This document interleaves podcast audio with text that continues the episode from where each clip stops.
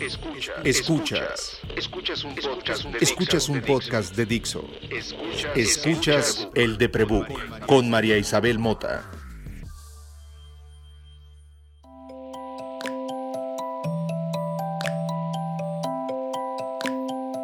Hola, soy María. Jamás he tenido que pensar qué soy. Jamás he tenido que dudar. Me veo al espejo y la palabra mujer me corresponde.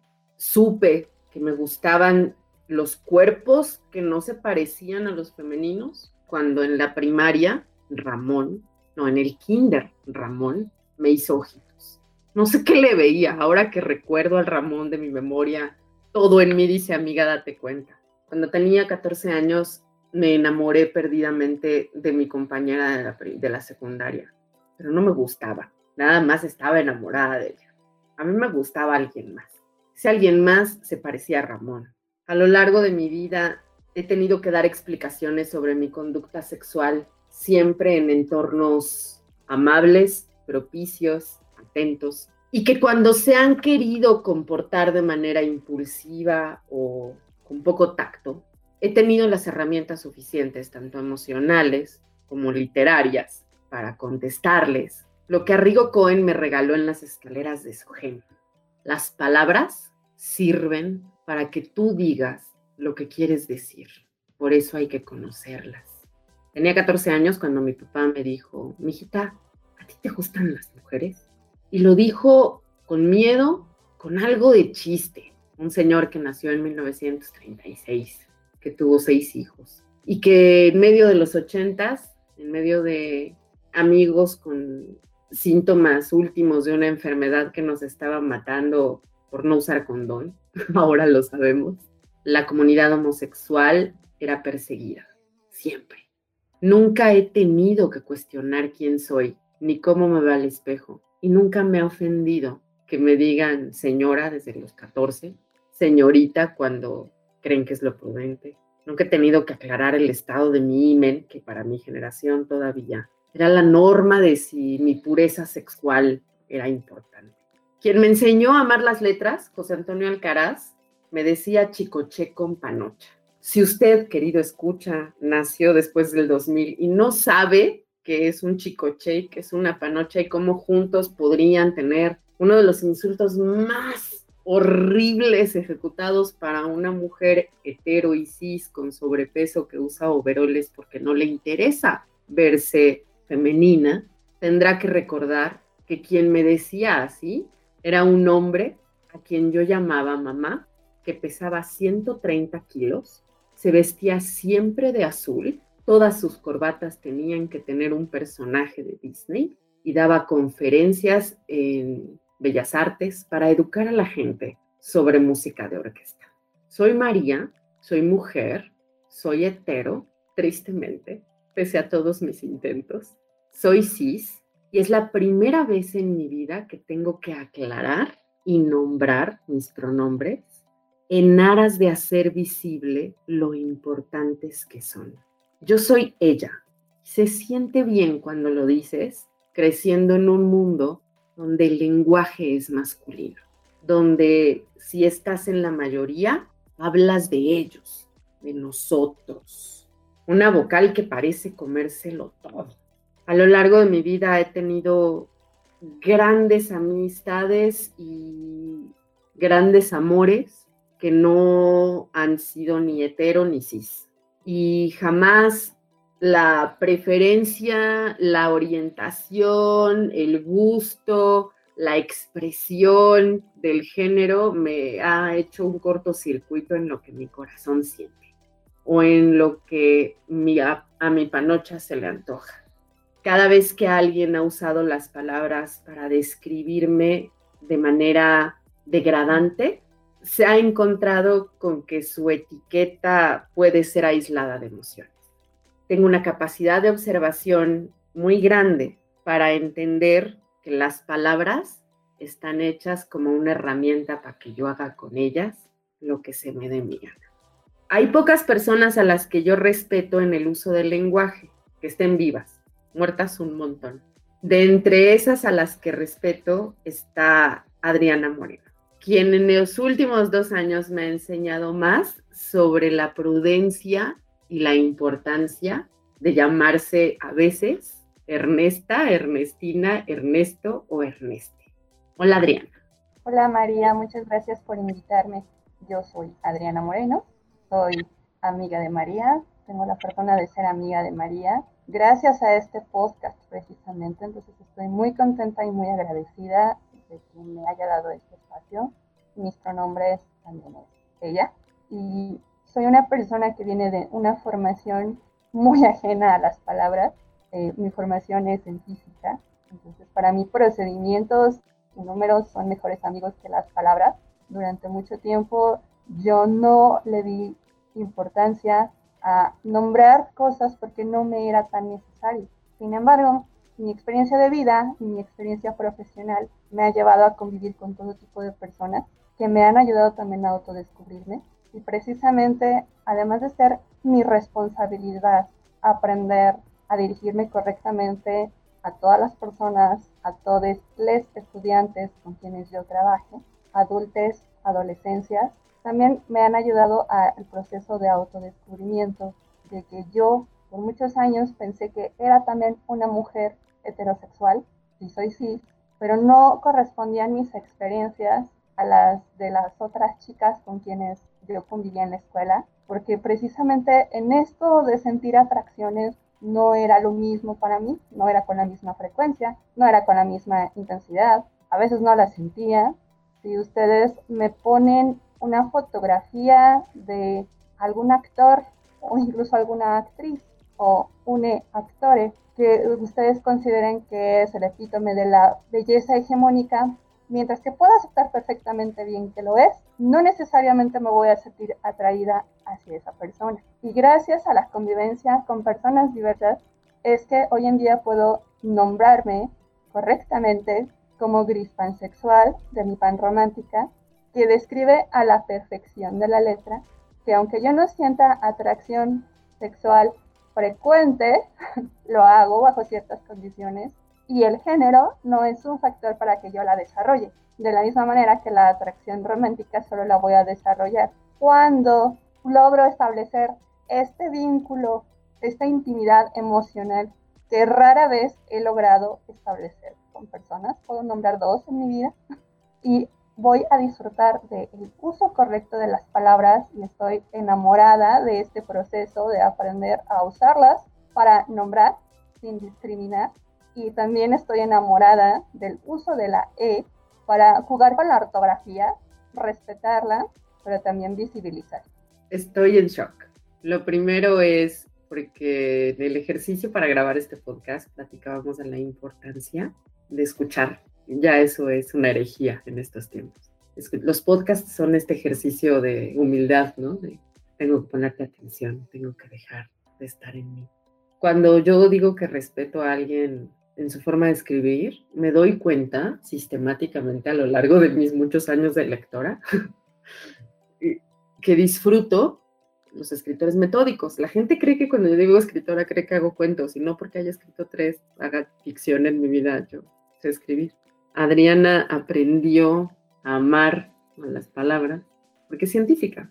Y no hay una cosa que te haga, no hay un proceso en la vida que te haga más, más paciente y prudente que el método científico.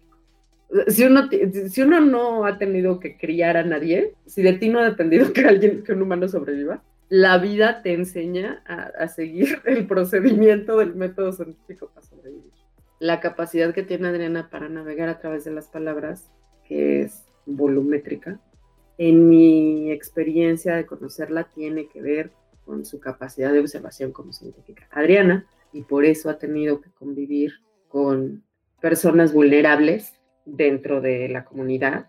Es tutora, es divulgadora científica, es maestra y es escritora. Y se ha dedicado desde 2005 a documentar la vida de científicos de la comunidad, específicamente de la comunidad transgénero, o con mucha especialización en la comunidad transgénero. ¿Estoy en lo correcto? Lo de especializarme en la comunidad transgénero es relativamente reciente. De hecho, para mí es gracioso, interesante y ha sido muy afortunado porque fue al mismo tiempo en el que yo me adentré en el feminismo, fue literalmente al mismo tiempo. El primer libro importante para mí fue la biografía de Madame Curie escrita por su hija. Entonces, yo siempre he sido lectora. Probablemente escribo porque leo, porque amo leer. Es como yo conozco al mundo y lo reconozco y todo lo que no entiendo lo encuentro en un libro y súbitamente lo entiendo. Entonces, verme en alguien a quien yo podía aspirar a ser, pues fue como lo más grandioso, ¿no? Y yo no tuve acceso a muchos libros en mi casa porque no era algo que se acostumbrara a adquirir. Había los que había y punto. Entonces los que había pues había que releerlos, ¿no? Y casi siempre están escritos por hombres. Y rara vez cuando estaban escritos por mujeres hablaban de algo que me hiciera sentir identificada.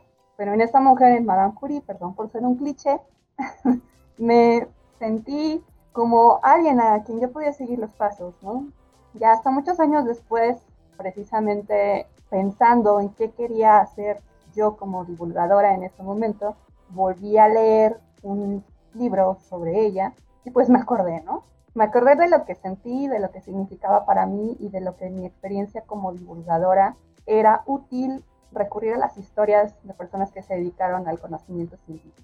Y precisamente leyendo un libro sobre feminismo me encontré con un personaje, James Barry, que adentrándome en su historia, pues a mí me brincó, ¿no? Porque si bien no tenemos las pruebas para poder decir que es lo que hoy entendemos como un hombre trans, definitivamente no hay ninguna evidencia, ninguna, de que haya sido necesariamente una mujer.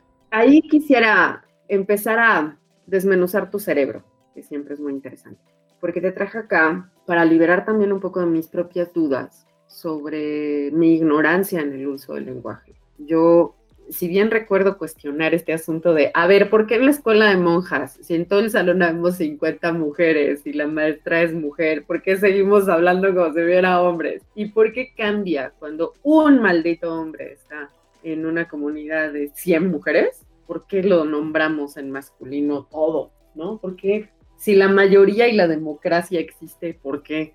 Y me cuestionaba esas cosas por la falta de representación.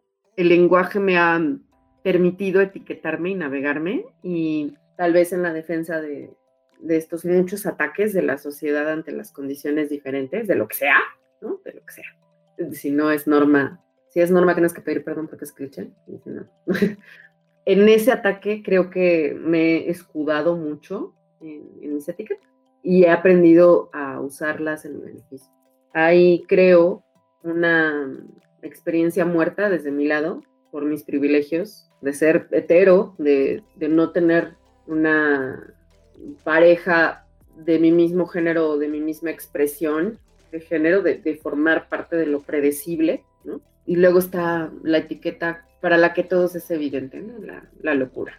Yo, yo bien podría tener un tatuaje en el hombro de soy la loca y, reírme mucho y ser muy feliz y estar muy orgullosa de eso. Pero sí entiendo que afuera hay gente que muere por ser percibida como la loca. De la misma manera en que afuera hay gente que muere, que es asesinada con violencia y con dolo y con rabia desde la ignorancia cuando se ocupan palabras como puto o incluso cuando se ocupan palabras que no nos parecen tan altisonantes. En este último año, tú has descubierto nuevo conocimiento más allá de tu interés de representación, de verte en otra científica, y eso te ha obligado a cuestionarte muchas cosas sobre tus propias etiquetas de género. En muchas ocasiones me has ayudado a corregirme en mi, no a veces, no sé si a veces es ignorancia o falta de costumbre, de ocupar las palabras correctas entre orientación y preferencia, por ejemplo. Este año tú has aprendido muchas y me gustaría que nos compartieras eh, aquellas que te han representado una enseñanza práctica en tu vida, en donde hayas visto beneficios de quitarte este, esta atadura prejuiciosa del lenguaje. Es una cosa muy compleja, qué, bueno que nombres que es precisamente este año, porque si bien ha sido un proceso ir aprendiendo cómo está metido como ninja el lenguaje de odio o el lenguaje discriminatorio en prácticamente expresiones que entendemos como completamente inocentes y normales, no es así. Este último año sí me he enfocado más en yo misma y entendiendo mi ignorancia respecto a Twitter, que son estos mensajes que vienen metidos clandestinamente en otros mensajes que se ven inocentes dirigidos hacia un público específico, diseñados precisamente para esparcir discurso de odio. Entonces, mientras que yo ya había aprendido a distinguir algunos juicios transfóbicos, este año eh, me he aprendido mucho precisamente sobre los racistas, ¿no? Algunas expresiones que yo misma repito me tengo que corregir, porque leyendo tenemos la fortuna de tener esta gran herramienta que es bella y horrible, que son las redes sociales. Bella en cuando podemos sacarle provecho de leer a otras personas y esto de, por ejemplo, mano negra, para decir que hay trampa, pues están indicando, ¿no? Por ejemplo. No tengo idea de qué hablas, por favor, edúcame. La expresión de no hay mano negra, cuando estás hablando, por ejemplo, de una rifa, voy a sacar una bolita. Mano negra como refiriéndote a no hay chanchullo.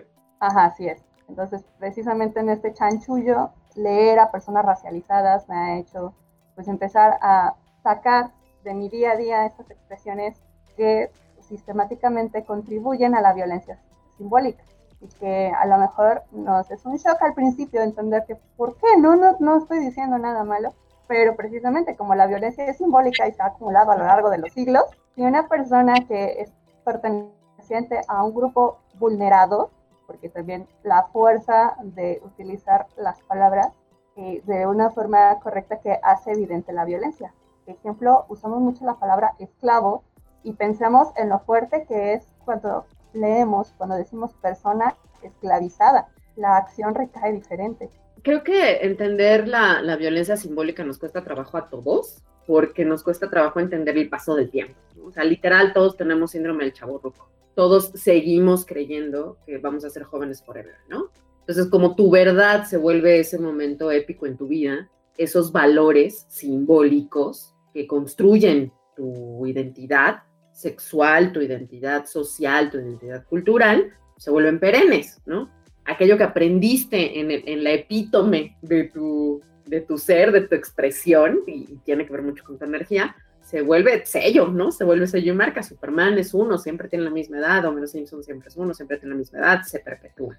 Cuando hablo de Chicoche con Panocha, eh, pues por supuesto que mi maestro me lo decía y había dos o tres personas más que jamás abusaron de palabras que fuera de ese contexto y esa intimidad podían volverse un grito de bullying. En, la, en mi casa, mi familia me decía negra noche y, negrita linda, y, si quítanle el linda, ¿ok? Porque linda ya es, es amable. Me decían negra noche. Yo no soy hasta donde sé, nunca me he pagado un análisis de ADN, una persona de percibida como negra, sea, no, no tengo ese estigma, tengo el estigma de ser prieta, que cuando yo crecí, sí era un estigma, o sea, cuando la gente me gritaba en la calle, tuve compañeras en la escuela que me gritaban de una escuela, de una calle a otra, ¿no? Pinche negra, pinche prieta, pinche pobre, pinche naca, pinche gorda, gente en sus, hasta los 16 años, creo que fue la última vez que pasó. Nunca me quedé con las palabras con la intención de esa gente, no la ando cargando, aprendí que hay gente que es así y pues nomás me les alejé, punto. Cuando la gente habla del daño que hace la violencia simbólica, pónganse a pensar en lo que eso aporta a mi agorafobia y a mi ansiedad social.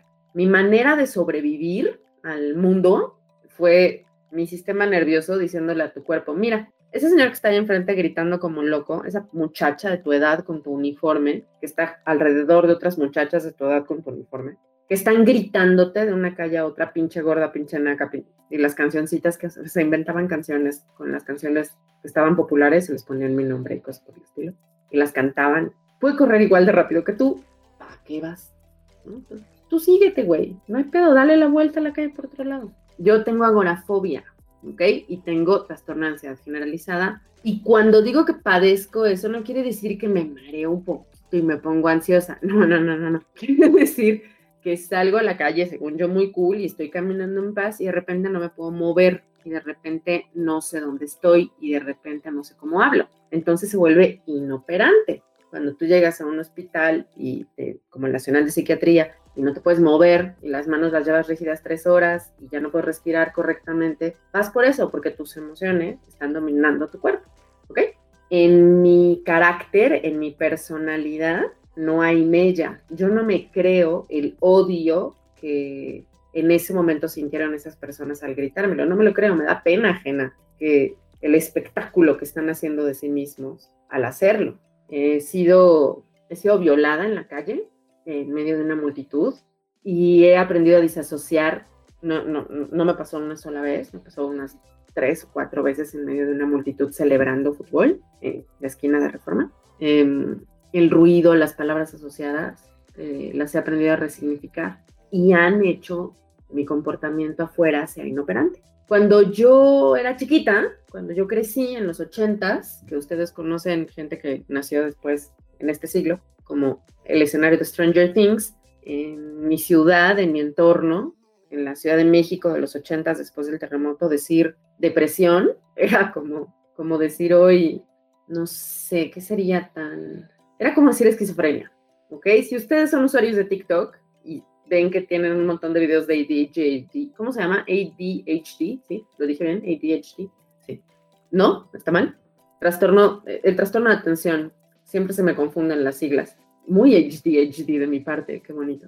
Encontrarán que con mucha menor frecuencia verán videos informativos sobre esquizofrenia. Y eso tiene que ver con que hay un estigma bien cabrón contra la esquizofrenia, ¿no?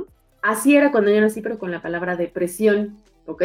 si tú hablabas de alguien deprimido, estabas hablando de un grado de locura grave, así de dónde está el psiquiatra y por qué esta persona no está en su cama hecha una tonta con 25 medicinas hasta que se le pase eso que tiene que hace que no se comporte en sociedad, ¿ok?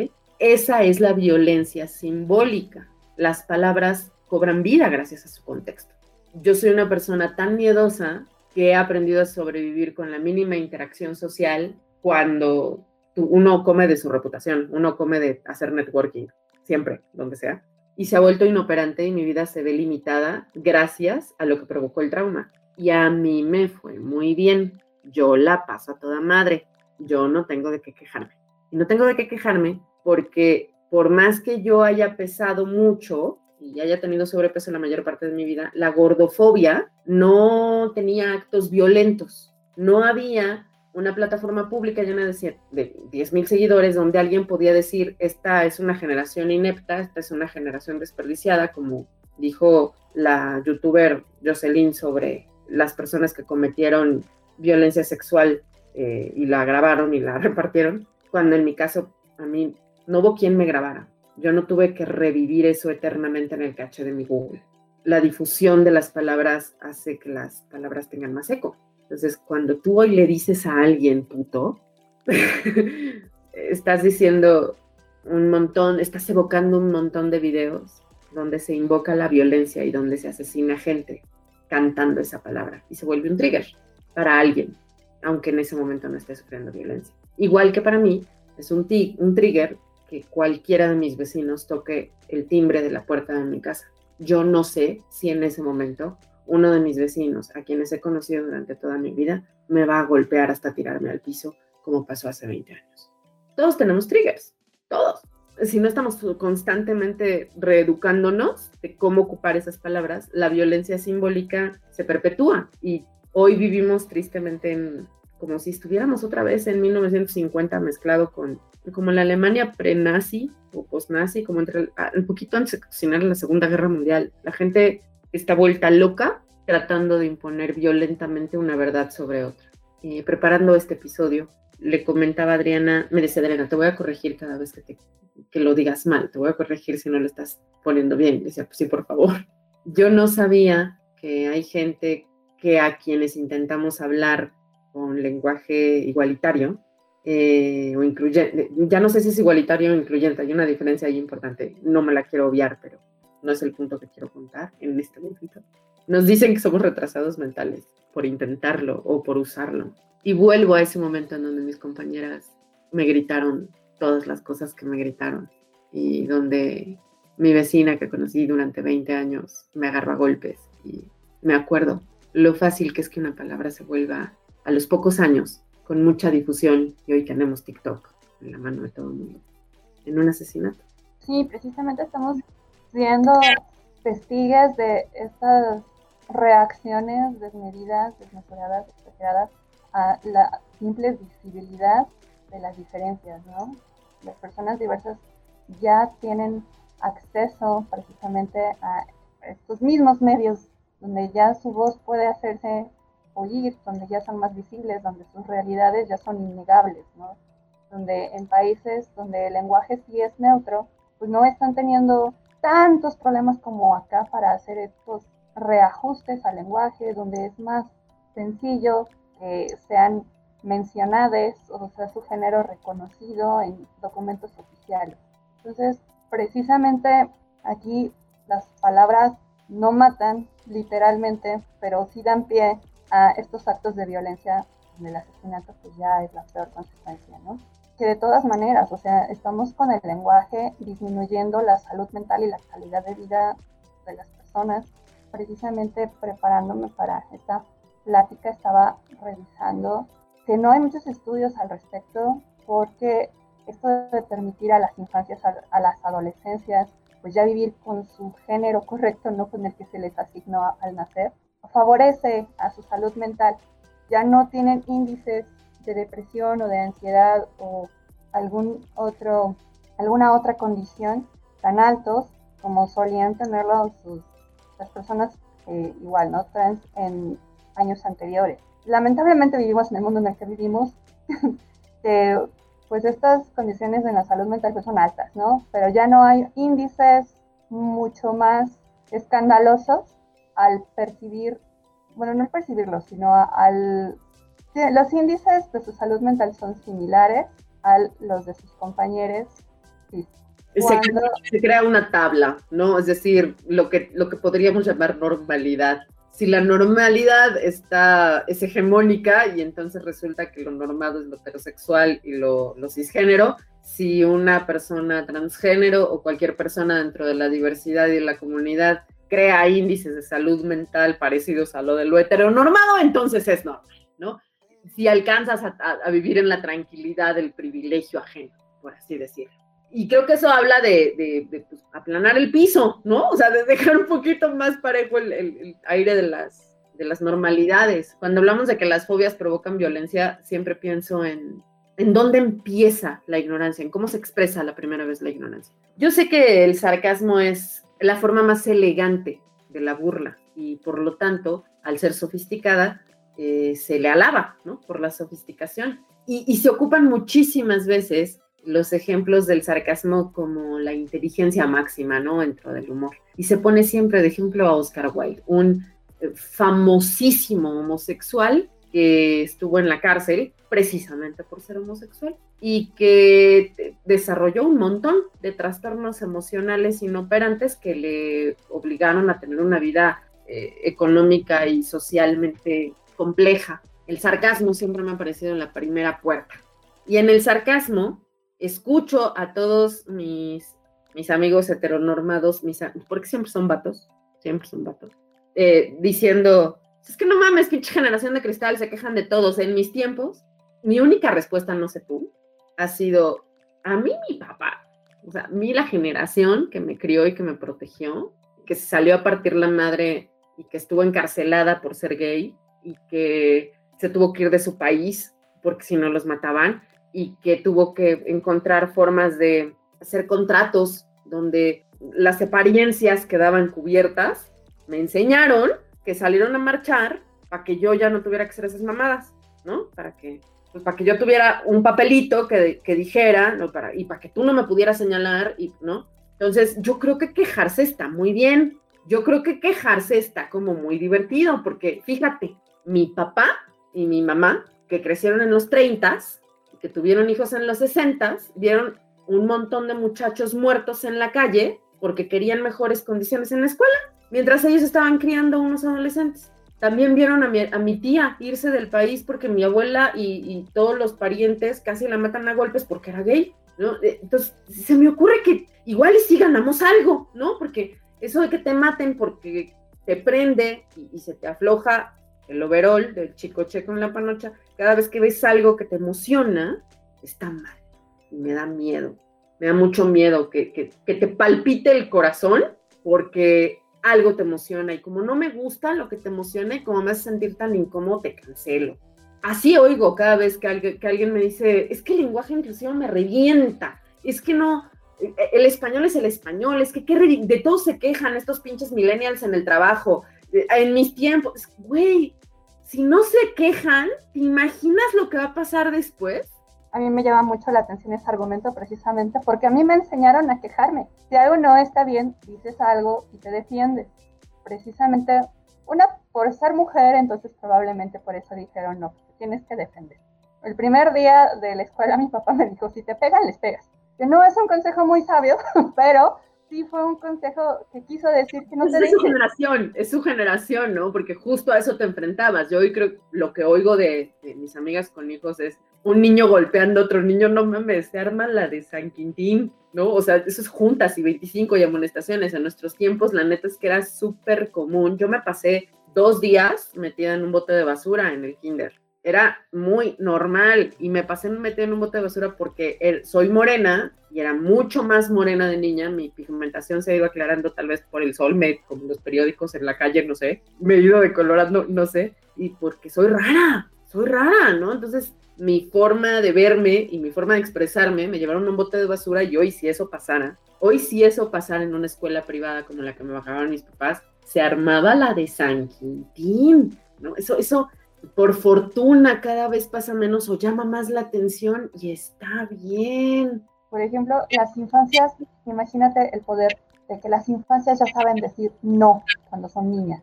Eh, eso es un gran logro, aunque no lo quieran ver. La cantidad de gente que va a poder sentirse aceptada simple y sencillamente porque le gusta a alguien y que no importa qué traiga puesto y que no importa cómo se vea y cómo hable y qué haga. O por quién es, simplemente por ser quién es porque eso de, la generación de cristal a mí me parece una oportunidad desperdiciada para la generación boomer, para las y los boomers porque, que se oponen, por ejemplo, al lenguaje incluyente o al lenguaje no binario, porque también te debo decir que muchas personas de esa misma edad ya están conociendo esas palabras y que tienen esa oportunidad de vivirse realmente como siempre quisieron vivirse. Pero la oportunidad que están desperdiciando es llevarse el crédito porque están formaron a una generación de personas que están dispuestas no solo a defenderse, sino a defender a otras personas. Y si bien en este momento no tenemos tanta inteligencia emocional como idealmente deberíamos y quisiéramos tener, yo sí observo que las generaciones que vienen, al momento de que son más tolerantes, también son más asertivas y tienen mucha más inteligencia emocional y tienen más herramientas para gestionar emociones y se van a meter en muchísimos menos pedos violentos y en mucho menos situaciones en las que nosotras nos vimos y que apenas ahorita quienes tenemos más de 30 podemos darnos cuenta que eran violentas.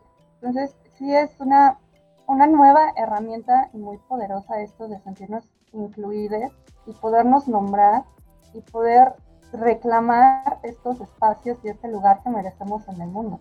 Y también tener la capacidad de discernir cuando un espacio no va a ser seguro, pero que ya tengamos opciones de encontrar espacios o gente, familia elegida que sí nos van a proporcionar espacios seguros. Ahí quisiera preguntarte qué tan, cómo ha sido para ti en esta niña que encontró la historia de Marie Curie y dijo, ¡Ah! si hay morras científicas, qué pedo, encontrar una palabra que englobe o que te represente en tu experiencia de orientación y de género. ¿Qué has sentido ¿Cómo ha cambiado tu percepción sobre ti misma? Pues para empezar, para mí el clic, este momento de la epifanía, que, que todo cae en su lugar, que prácticamente podrías ver las piezas poniéndose formadas en el rompecabezas, fue cuando oí en voz alta que podía sentir por separado la atracción sexual y la atracción romántica. Eso para mí fue el momento poderoso ¿Podrías, por favor, repetir el complejo de palabras que son y tratar de explicarlas si no te molesta? En este momento ya encontré que las palabras que describen mi experiencia es que soy gris pansexual de mi pan romántica.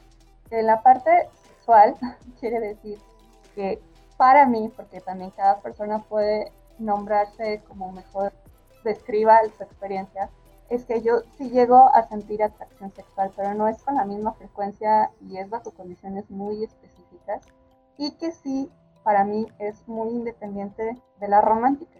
la romántica la he sentido muchísimas menos veces y es algo que desarrollo ya cuando tengo este momento un poquito menos, más complejo de explicar a otras personas que no lo viven así, pero yo no tengo ganas de vivir estas experiencias románticas con nadie hasta que ya tengo esta intimidad emocional, esta seguridad y pues esta conexión, que, es una palabra que se ha trivializado mucho para nombrar la experiencia de mí, pero pues sí es, no, no, no nombrarla como especial, sino pues que es sumamente específica cuando ya hay esa intimidad emocional en mi casa. Una vez que pude nombrar eso, de que para mí la atracción romántica sobre todo fue la que más me pegó, ha sido tan, pero tan, pero tan específica y tan escasa en mi vida, cuando ya me senté a pensar qué fue para mí la atracción romántica, que es para mí, cuando empecé a reconocer de nuevo estas emociones en una persona que ya no era un hombre, o bueno, quiero volver a decir, que no es un hombre, que, cuando ya es una mujer, entonces, pues sí, pude eh, ahora darme la oportunidad de explorar si la palabra vi o la palabra pan describían mejor mi experiencia. Y pues si nos vamos a definiciones burdas, pues pan quiere decir independientemente del género que atrae una persona y pues pues fue eso, ¿no? El género aquí no tuvo nada que ver, de pronto el desarrollar todas estas emociones por una mujer pues fue una experiencia que se sintió tan orgánica, tan normal, tan bien, que pues simplemente me quedó mejor nombrarme pan. Ahí la complejidad de las etiquetas, que a fin de cuentas tuve mucha suerte porque pues no viví violencia de ningún tipo por haber experimentado mis atracciones de una manera diferente, pero sí me hubiera ahorrado muchos momentos dolorosos que tenían que ver con otras cosas y un montón de mentiras, ¿no? Porque yo me acuerdo mucho de Adriana de secundaria que de repente hizo una lista con, eh, pues sí, actores y cantantes y todo eso que la gente veía como guapos, que yo leía en las revistas que supuestamente eran guapos y dije, ah, sí, estos me gustan, nada más para poder decir que me gustaba a alguien. O sea, mintiendo por convivir. Ándale. Fingiendo ser hetero por convivir, sí. Sí, y como, pues también como tú, a mí me educaron en un ambiente donde los estereotipos de género no me fueron impuestos, pero la misoginia se me inculcó por otros lados, así como que lo que hegemónicamente se considera femenino era inferior. Entonces yo no estaba muy cómoda relacionándome con otras niñas, con otras mujeres. Y luego por ahí leí que también, bueno, por otras cuestiones que no tienen que ver, mi mamá eh, ejerció algo de violencia emocional hacia mí. Entonces también, pues eso, ¿no? Me costaba trabajo establecer vínculos con mujeres y confiar en mujeres. Perdón, ahora que hablábamos de tu mamá, eh, es una de las razones por las que me hiciste el favor de dedicarle tiempo a escuchar este podcast. Por otras circunstancias nos conocimos. Tu madre es persona neurodivergente como yo y eh, eso es lo que te ha llevado a escuchar este espacio y me dio mucho gusto saber que en medio de, de este camino de conocimiento y nuevo lenguaje para ti, también permeó en ella. Quisiera entender, para mí las etiquetas siempre han sido liberadoras. Eh, nombrarme con determinadas palabras a mí misma me ayuda a entenderme y a navegarme. Y creo que poder nombrarte a ti y tener tus pronombres claros ante tu pareja y tu experiencia romántico-sexual da una especie de tranquilidad. Me, me, parece como muy interesante lo que sucedió con tu mamá. Me dio mucho gusto saber que también cuestionó sus pronombres. Pues realmente mi mamá no se ha visto en la necesidad de cuestionar sus pronombres, pero eh, me parece muy, muy bonito y muy entretenido realmente que tanto mi papá como mi mamá no están teniendo un tiempo tan difícil adaptándose al uso de un lenguaje no binario o el uso del lenguaje inclusivo. Eh, mi papá tiene más o menos la edad que tendría el papá de María. Y sí, eh, no, 70, no, 80, ¿no? 70, 80. Él tiene, nació en el 36. Sí, o sea, sí. Boomer, boomer. No, generación perdida. Sí, o sea, sí, bueno, lo que, lo, lo, que nosotros los Gen X llamábamos boomers, pero ya ahora me lo cambiaron. Pero esa es generación perdida, o sea, es gente que sabe lo que pasó, las, las consecuencias del mundo después de la Segunda Guerra Mundial. Es esa gente. Sí, precisamente es, es bonito porque le, le, está tocando ver revolucionar al mundo varias veces, ¿no? Y creo que eso ha hecho más sencillo que, si bien no lo entienda del todo, no lo condene y le sea sencillo. maravilla, Yo cuando empecé a usar un lenguaje más neutro en la casa, empecé a referirme a las infancias como las infancias o la niñez, no me cuestionó, no dijo nada y simplemente empezó a usar las mismas palabras. Y de repente escucho a mi mamá y a mi papá tener estas conversaciones sobre cómo sería lo correcto, decir, compañeras, compañeros, no, compañeres, sí, para incluir a todos, sí, porque yo también quiero nombrarme. Y es precisamente esto de que mi mamá, si bien no se está cuestionando sus pronombres, porque a fin de cuentas es una mujer pero sí le gusta sentirse incluida. Y mi mamá ha vivido muchas violencias simbólicas por otras expresiones distintas que a ella igual, ¿no? La, tienen impacto en sus diagnósticos y en cómo sobrelleva eh, sus condiciones pero tan solo esta pequeña herramienta de sentirse representada, aunque sea en menor medida por las palabras, pues es increíble, ¿no? O sea, realmente no tiene por qué estar vedado nada más a una generación, sino es para todos, literalmente para todos. Exacto, porque eh, las etiquetas también nos hacen pertenecer a un grupo, ¿no? O sea, eh, hay una, platicábamos Adrián y yo antes preparando este, este momento de conversación sobre cómo percibimos las etiquetas. Hablábamos, ¿no? Que al final, si tú sobrevives al, al daño que te va a hacer esa etiqueta, pues muy probablemente lo vivas bien, que es mi experiencia. Por más que he sido, la, la violencia física a la que he sido sometida por las etiquetas o los, las palabras que otras personas han ejercido ante mí como insultos, no me han puesto en riesgo de vida. Nunca, nunca he estado en riesgo de morir por los golpes o por, las, o por los abusos que, que he tenido por ser gorda cuando lo era, por estar loca y que se me note, por en, mi época nada más le decían rebelde al asunto, ¿no? Ahora hay muchas etiquetas más. La prudencia de, de preguntártelo, me, de preguntárselo a uno mismo, a una misma, y de reflexionar sobre cada palabra que estás diciendo nos ayuda a que esas etiquetas nos hermanen y nos, nos haga sentir identificadas en, en un momento de separación y de violencia extrema. He querido hablar de estos temas en este espacio porque tengo la fortuna de que gente que pertenece a la comunidad de la diversidad me escuche sin conocerme a título personal y sin, sin saber qué clase de bicho soy, sin, confiando en que yo no, no seré excluyente o que haré un esfuerzo por no serlo. Nunca me ha costado trabajo cuando mi papá me paró en este pasillo, en el, pasillo de mi departamento y me preguntó a los 14 años, hijita, ¿a ti te gustan las mujeres? Estoy segura de que lo decía desde la angustia de alguien que nació en los 30 y que siendo soldado violentó a hombres y a mujeres en Campo Marte por estar besándose. Ese era su trabajo y no lo cuestionaba. Borracho en los 90, me, contaba eso bajo lágrimas y se arrepentía mucho la angustia que provoca, el dolor que provoca la ignorancia que sientes por tu propio placer, genera violencia siempre. Quiero hablar de estos espacios porque quiero hablar de esto en estos espacios siendo hetero y cis y sabiéndome privilegiada y sin tener derecho alguno sobre el discurso de la comunidad por sus violencias, porque creo que si no lo hacemos nosotros y lo cuestionamos, ¿quién? ¿Y a qué horas y cuándo? Y porque espero que un día, 20, 30 años, cuando yo espero ya no estar.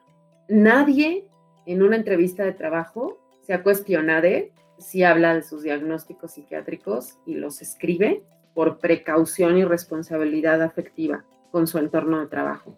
De las experiencias más incómodas de mi vida ha tenido que ser, ser juzgada por hablar de mis diagnósticos.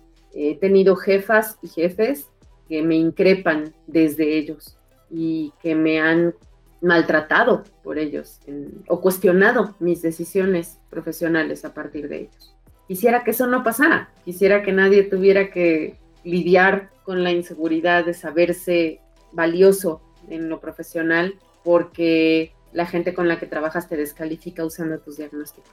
Quisiera que cuando alguien más en 20 años diga, no, oigan, por cierto, aquí, distímica, disritmia paroxística en el lóbulo parietal frontal izquierdo, ya saben, tics, no se preocupen, y también trastorno limítrofe de la personalidad, ok, bien, oye, por cierto, ¿cuándo te baja? ¿Te baja? No ¿Cómo estás? Perfecto. Y que sea normal, que sea parte de, estoy contándote, porque sé que es un lugar seguro y sé que esta información puede servir para que la comunicación y la convivencia sea mejor. Y que esas etiquetas jamás sean usadas en mi contra otra vez, y mucho menos en contra de alguien más en el futuro. Ojalá, eh, si escuchaste toda nuestra conversación sobre le género, ya no quiero decir el género, quiero decir le género, y sobre la importancia de llamarse Erneste, te haya permitido cuestionarte desde donde estés y que te recuerde que la prudencia siempre es amable.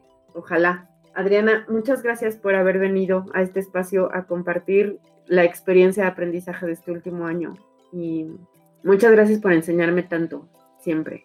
Muchas gracias a ti por todo lo que nos has estado compartiendo durante todo este tiempo. Tal como dijiste, ¿no? La responsabilidad afectiva que no nada más es para las personas con quienes tenemos una relación, digamos como romántica, sino para todas las relaciones que tenemos con todas las personas para no ir hiriendo innecesariamente con dolo y evitarnos el ir hiriendo por ignorancia. Que así sea. Eh, pueden leer a Adriana en Twitter, en arroba botellita Klein.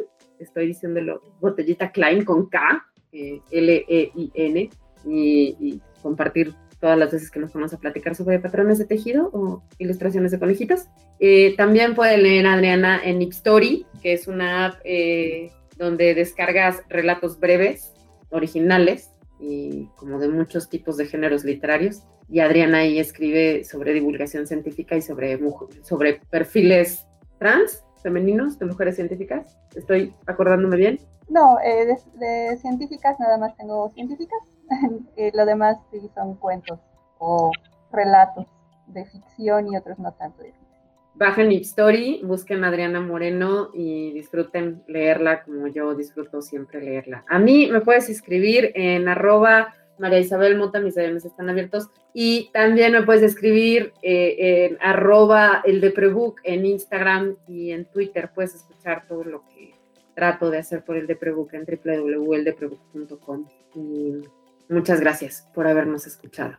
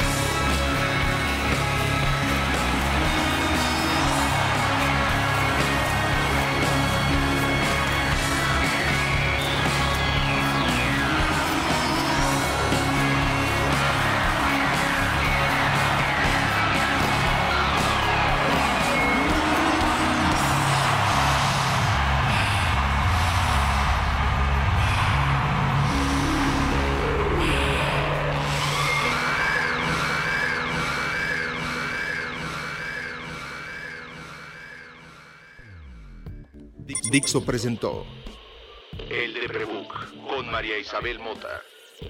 La producción de este podcast corrió a cargo de Verónica Hernández. Coordinación de producción, Verónica Hernández. Dirección General, Dani Sadia.